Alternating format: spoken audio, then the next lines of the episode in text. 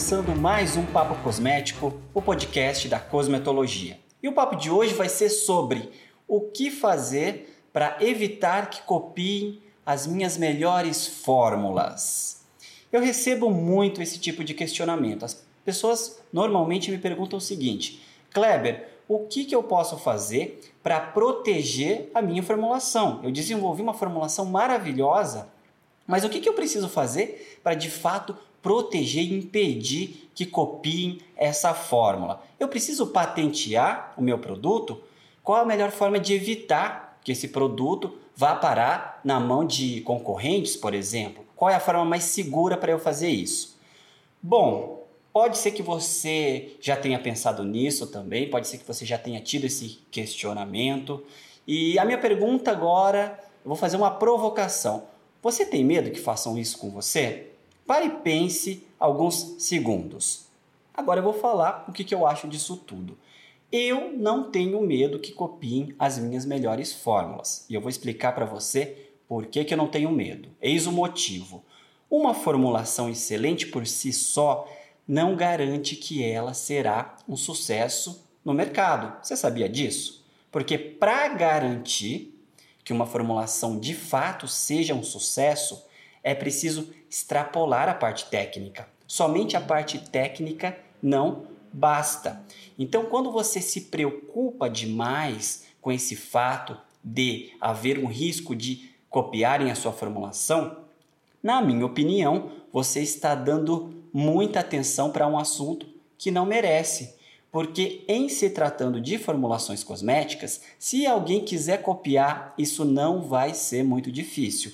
Um bom formulador, se ele pegar determinado produto cosmético na mão, observar a embalagem, observar quais foram as matérias-primas utilizadas, se ele observar a textura, a consistência dessa formulação, ele vai conseguir reproduzir esse produto. Se não igual, vai fazer um produto muito similar. Então, ficar paranoico tentando esconder essa formulação, na verdade, acaba sendo um desperdício de energia, na minha opinião. E ainda na minha opinião, eu acho que a melhor forma de conseguir se proteger da cópia consiste em fazer algo diferente, gastar energia com uma coisa diferente, que é criar alguma coisa que ninguém possa copiar. Não em termos de formulação, porque nós já vimos que a formulação pode ser copiada, mas você precisa criar alguma coisa em torno dessa formulação algo que ninguém consiga reproduzir. É nesse, é com esse foco, é com esse objetivo que você tem que trabalhar esse receio de realizar em uma cópia do seu produto. Agora, você consegue imaginar como fazer isso? Como que eu vou conseguir criar alguma coisa que ninguém consiga copiar em relação à minha formulação?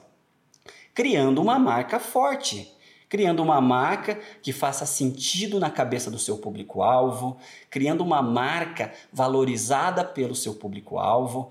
É claro que ter uma boa formulação vai influenciar no sucesso do produto. É claro, todo mundo quer um produto bom, mas em grande parte o sucesso de uma fórmula vai depender do trabalho que a marca faz em relação à força dessa marca, em relação à comunicação, em relação à estratégia de marketing trabalhada por essa marca, a comunicação criada para a linha, para os produtos. Então, a marca que gasta energia na história do produto, contando essa história para o consumidor, interagindo com o consumidor. Então, todo esse esforço vai fazer com que a marca e os produtos sejam reconhecidos no mercado e tenham sucesso. Então é aí, meu amigo, que você precisa gastar a sua energia. É aí, minha amiga, que você precisa focar. Então, esse conjunto de ações é o que vai fazer com que você crie algo único que vai ser muito mais difícil em relação à cópia. Às vezes vai ser impossível de ser copiado. E se por um acaso alguém copiar isso, alguém conseguir copiar a forma como você está se posicionando, alguém conseguir copiar a forma como você está interagindo, se comunicando, a forma como você está criando valor, se alguém conseguir copiar isso, vai ser depois que você já mostrou a cara no mercado, que você já mostrou seus produtos e que todo mundo já viu. Então tudo que vier depois será cópia. Então não gaste energia tentando esconder a sua formulação, tentando esconder os ingredientes que você utilizou, porque, na minha opinião, isso é gastar energia de forma incorreta. Então foque no que não vão conseguir copiar. Existem muitos produtos no mercado, para você ter uma ideia, que possuem excelentes formulações, mas eles não fazem tanto sucesso, porque as marcas por trás desse produto, essas marcas acabam não gastando tanta energia na criação de valor, na criação da marca, na criação de uma comunicação efetiva com o seu público. Então elas têm uma boa formulação, mas elas pecam aí em todo esse trabalho que está no entorno da formulação.